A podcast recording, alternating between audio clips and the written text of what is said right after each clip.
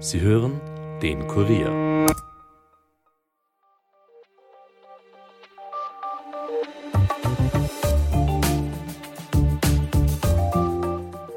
Fast 400.000 Menschen waren Ende 2023 beim AMS arbeitslos oder in Schulung gemeldet. Die Arbeitslosenquote hat damit zum Jahresende 7,8 Prozent betragen. Im Vergleich zum Vorjahr ist sie also gestiegen. Arbeitsminister Martin Kocher sagt, Zitat, der österreichische Arbeitsmarkt lässt sich in Hinblick auf seine Entwicklung im vergangenen Jahr 2023 insgesamt als widerstandsfähig bezeichnen. Von Seiten der Opposition sind hingegen harte Worte zu hören. Da wird etwa von Alarmsignal und Schönreden gesprochen. Mein Kollege Martin Meirat aus der Kurier Wirtschaftsredaktion hat sich die Arbeitslosenzahlen genauer angeschaut und ordnet sie heute für uns ein. Im Interview sprechen wir vor allem auch darüber, wer besonders von der Arbeitslosigkeit betroffen ist und warum bei den unter 25-Jährigen so ein heftiger Anstieg zu verzeichnen ist. Mein Name ist Caroline Bartosch. Es ist der 2. Jänner 2024 und ich sage Hallo und herzlich willkommen zum Kurier Daily Podcast. Schön, dass ihr zuhört.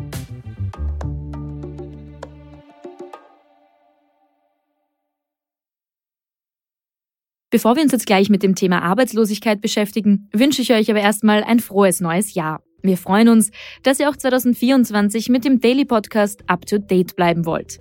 Heute beschäftigt uns, wie gesagt, das große Thema Arbeitslosigkeit. Denn am heutigen Dienstag wurden die entsprechenden Zahlen dazu präsentiert.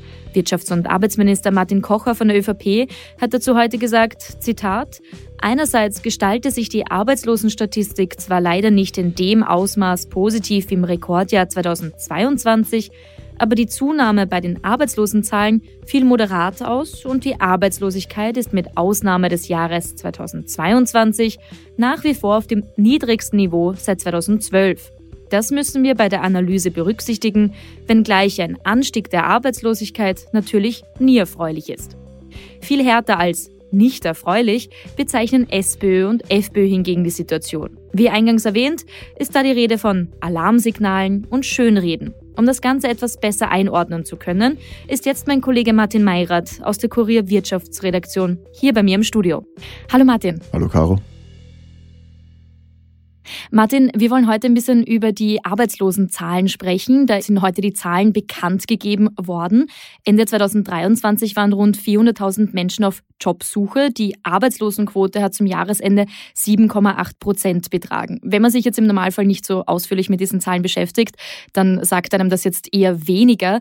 Kannst du diese Zahlen vielleicht zu Beginn ein bisschen für uns einordnen? Wie steht es denn jetzt tatsächlich um den Arbeitsmarkt in Österreich? Ja, also das Erste, was man sagen muss, um diese Zahl einzuordnen, ist, dass es einen zyklischen Verlauf bei der Arbeitslosigkeit gibt. Im Winter ist sie immer höher. Mhm. Das liegt daran, dass zum Beispiel am Bau weniger los ist. Das heißt, es gibt bestimmte Branchen, die haben dann nicht so Konjunktur und dementsprechend sind mehr Leute arbeitslos. Deswegen muss man die Arbeitslosigkeit immer mit dem entsprechenden Monat des Vorjahres vergleichen. Und Diesbezüglich muss man sagen, 7,8 Prozent im Dezember ist eigentlich ein guter Wert.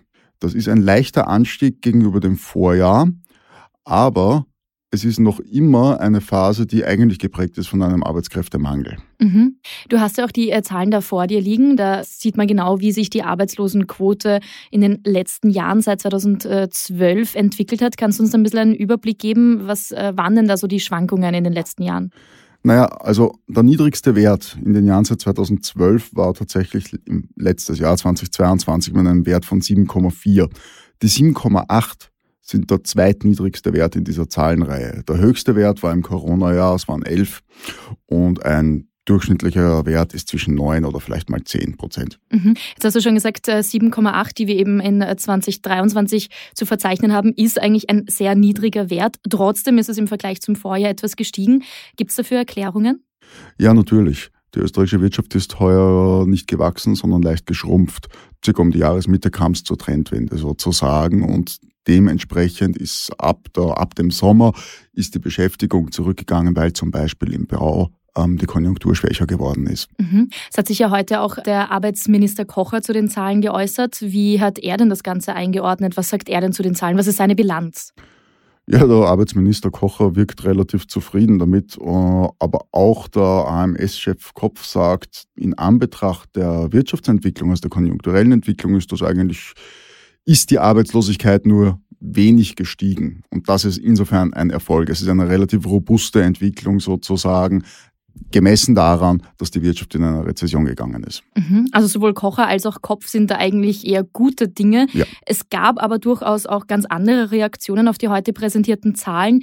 Besonders heftig fielen die äh, Reaktionen von SPÖ und FPÖ zum Beispiel aus. SPÖ-Sozialsprecher Josef Muchic sprach von einem Zitat Alarmsignal, das Österreichs Wirtschaft massiv schwächelt. FPÖ-Sozialsprecherin Dagmar Belakovic hat gemeint, wieder Zitat, wer wie Arbeitsminister Kocher knapp 400.000 Arbeitslose versucht schön zu reden, hat seinen Auftrag als Minister wohl nicht verstanden. Wie würdest du jetzt eher diese Reaktionen einordnen? Die klingen ja durchaus dramatischer.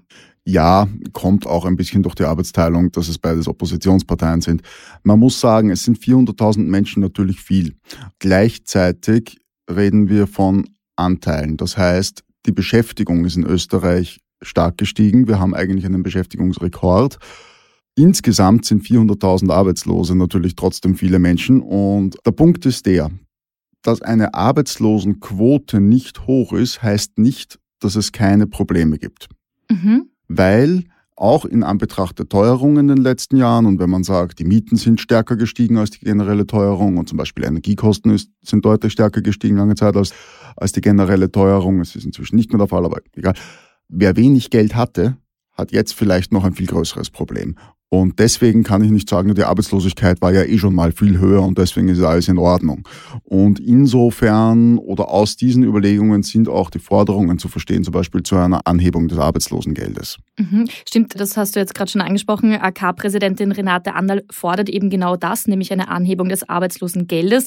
Das ist ein Thema, das immer sehr polarisierend ist, sehr emotional auch oft geführt wird, weil viele der Meinung sind, eine Anhebung des Arbeitslosengeldes würde dann dazu führen, dass sich die Menschen auf ihrem Arbeitslosengeld ausruhen könnten. Welchen Einfluss hätte denn deiner Meinung nach eine Anhebung des Arbeitslosengeldes auf die Arbeitslosenquote, beziehungsweise auch, was spricht denn jetzt dafür, was dagegen? Naja, dafür spricht zum einen, dass du den Leuten quasi Angst nimmst.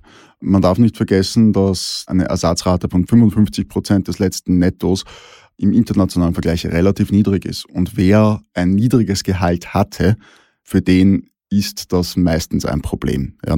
Das heißt, ab dem Moment, ab dem ich ein niedriges Gehalt habe oder auch zum Beispiel, weil Menschen in Teilzeit gearbeitet haben, weil sie Betreuungspflichten haben etc. und die von die dann mit nur 55 Prozent von dem letzten Netto auskommen müssen, dann ist das ein Stress auf diese Haushalte. Eine höhere Ersatzrate würde natürlich diesen Druck und auch diese Armutsgefährdung von den Leuten mindern. Die Gegenseite davon ist die Erwartungshaltung, dass wenn die Leute weniger Angst haben, dass sie sich weniger anstrengen. Das ist eine, naja, ich sage mal, ab, ab diesem Punkt diskutiert man weltanschaulich. Mhm. Kommen wir vielleicht noch ein bisschen genauer auf die Zahlen zu sprechen. Du hast dir die Zahlen ja auch detaillierter angeschaut, also wer da jetzt konkret betroffen ist und wie sich hier auch die Arbeitslosenzahlen entwickelt haben. Vielleicht kannst du uns ein bisschen einen Einblick geben, wie verteilt sich das denn? Also wer ist besonders betroffen von der Arbeitslosigkeit? Naja, von der Arbeitslosigkeit stärker betroffen sind Männer sind stärker betroffen als Frauen. Das liegt aber auch daran, dass Männer die höheren Erwerbsquoten haben und ähm, dementsprechend auch öfter von Arbeitslosigkeit betroffen sind. Was man außerdem sieht, ist, dass Ausländer überdurchschnittlich stark betroffen sind, und zwar klar. Und die Frage ist aber auch, wie sich es entwickelt.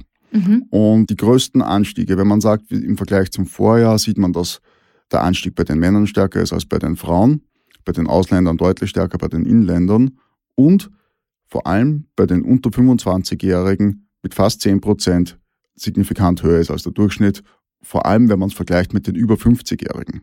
Mhm. Das heißt, um das jetzt nochmal äh, zusammenzufassen, einen ganz großen Anstieg gab es bei der Arbeitslosenquote bei den unter 25-Jährigen. Also das heißt, Jugendarbeitslosigkeit in Österreich ist besonders gestiegen. Sie ist stärker gestiegen. Das wird damit erklärt, dass die Betriebe in Zeiten des Fachkräftemangels ihre erfahrenen Mitarbeiter und Mitarbeiterinnen versuchen zu halten, auch wenn sie sie momentan quasi nicht unbedingt ausgelastet im Einsatz haben. Und als auch oft eine Abwägung von sozialer Verträglichkeit ist zu sagen, jemand, der jung ist, kriegt schneller wieder einen Job. Also was man beim AMS gesehen hat, ist, dass in den letzten Monaten junge Leute sozusagen schneller entlassen wurden als ältere. Mhm. Was eigentlich lange Zeit eine Forderung war. Eben weil man sagen kann, junge Menschen finden leichter wieder woanders Zugang. Mhm. Seit 2023 werden ja auch die Ukrainerinnen und Ukrainer vollumfänglich in die Arbeitsmarktstatistik aufgenommen. Mit welchen Auswirkungen für die Zahlen jetzt konkret? Naja, mit einem Anstieg, ganz klar. Also man darf nicht vergessen, das sind viele Leute gekommen, die können nicht gut Deutsch, weil woher? Ja, das sind Leute gekommen, die haben Betreuungspflichten. Es war schlicht nicht damit zu rechnen, dass die in einem hohen Anteil jetzt alle Erwerbstätigkeiten aufnehmen. Das Menschen, deren Qualifikationen in Österreich nicht anerkannt werden, Menschen, die keine ausreichenden Sprachkenntnisse haben, die, wie gesagt, oft Frauen sind, kleine Kinder haben, um die sie sich auch kümmern müssen. Es ist insofern vollkommen klar, dass solche sozialen Gruppen eine höhere Arbeitslosigkeit oder Erwerbslosigkeit haben als der Durchschnitt der Bevölkerung. Mhm. Jetzt haben wir schon ein paar Mal äh, den Fachkräftemangel äh, kurz zwischendurch angesprochen. Viele fragen sich, wie kann es denn überhaupt sein, dass wir einen Anstieg bei den Arbeitslosen haben, aber gleichzeitig auch einen Fachkräftemangel? Vielleicht kannst du das äh, kurz erklären. Naja, das liegt zum einen daran, dass nicht immer die Qualifikationen gefragt werden, die am Markt verfügbar sind. Ganz einfach. Der Arbeitsmarkt verändert sich, das heißt, es verändern sich die Anforderungen. Es sind Sachen, die vor zehn Jahren gelernt wurden, sind vielleicht heutzutage nicht mehr so wichtig. Das Zweite ist, es gibt eine regionale Streuung. Es ist nicht gesagt, dass auch die Arbeit, die es gibt, sozusagen dort entsteht, wo die Menschen wohnen wollen. Insbesondere wenn wir von Saisonarbeit, wie die Debatte entzündet sich oft am, am Tourismus, insbesondere wenn wir über Saisonarbeit reden, ist es halt so, dass äh, ein Arbeitsplatz in Tirol für jemanden aus der Ostregion nicht wahnsinnig attraktiv ist, vor allem wenn der dann nur drei Monate verfügbar ist.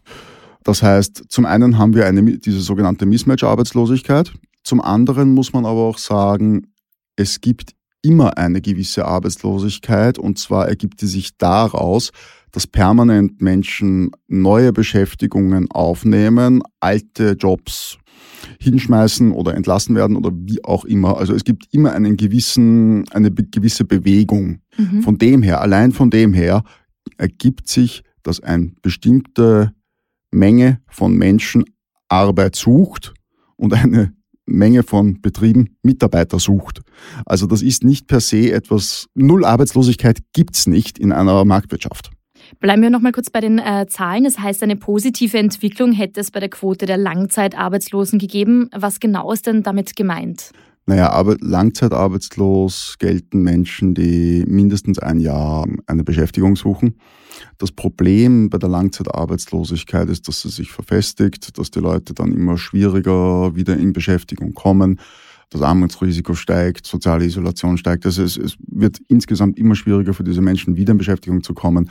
Und das heißt, es ist ein besonderes Augenmerk darauf, dass die Leute nicht langzeitarbeitslos sind. Und die gute Nachricht ist, die Zahl der Langzeitarbeitslosen ist auf unter 80.000 gesunken. Das waren schon mal knapp 150.000. Okay, also da ist ein äh, deutlicher Rückgang eigentlich zu verzeichnen. Ja, also das war wohlgemerkt, das war 2021 der, der hohe Höhepunkt, aber trotzdem ist es ein Rückgang und der insofern optimistisch stimmt. Das sind ja zumindest mal gute Nachrichten. Abschließend noch 2024 ist noch ein sehr, sehr junges Jahr. Wovon gehen denn die Expertinnen und Experten aus? Wie wird sich die Arbeitslosenquote dieses Jahr entwickeln? Also im Wesentlichen wird davon ausgegangen, dass die Beschäftigung weiter ansteigt, wenn auch nur sehr gering. Das heißt für die Arbeitslosenquote im Prinzip eine relativ stabile Entwicklung Massive Rückgänge der Arbeitslosigkeit dürften sich erstmal nicht abzeichnen, weil es ist so, es soll zwar zu einer wirtschaftlichen Erholung kommen im, im Laufe des Jahres oder im Zuge des Jahres, auch getragen davon, dass die hohen Lohnabschlüsse den Konsum ankurbeln werden.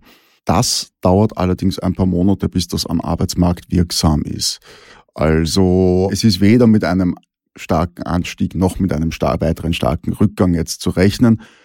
Der AMS-Chef Kopf hat gesagt, er rechnet auch damit, dass es weiter einen Arbeitskräftemangel geben wird.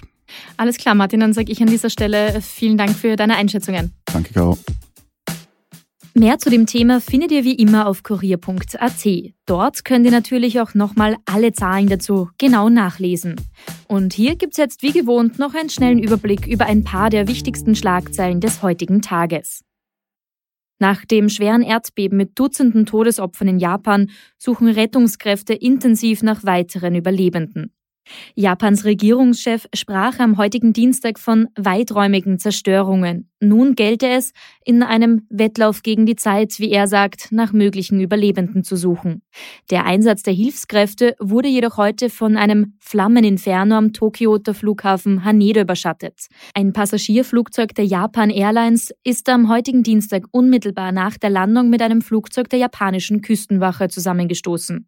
Das Flugzeug der Küstenwache sollte Hilfsgüter zu Überlebenden der Erdbebenkatastrophe auf der Halbinsel Noto bringen. Bei dem Zusammenstoß gerieten beide Maschinen in Brand.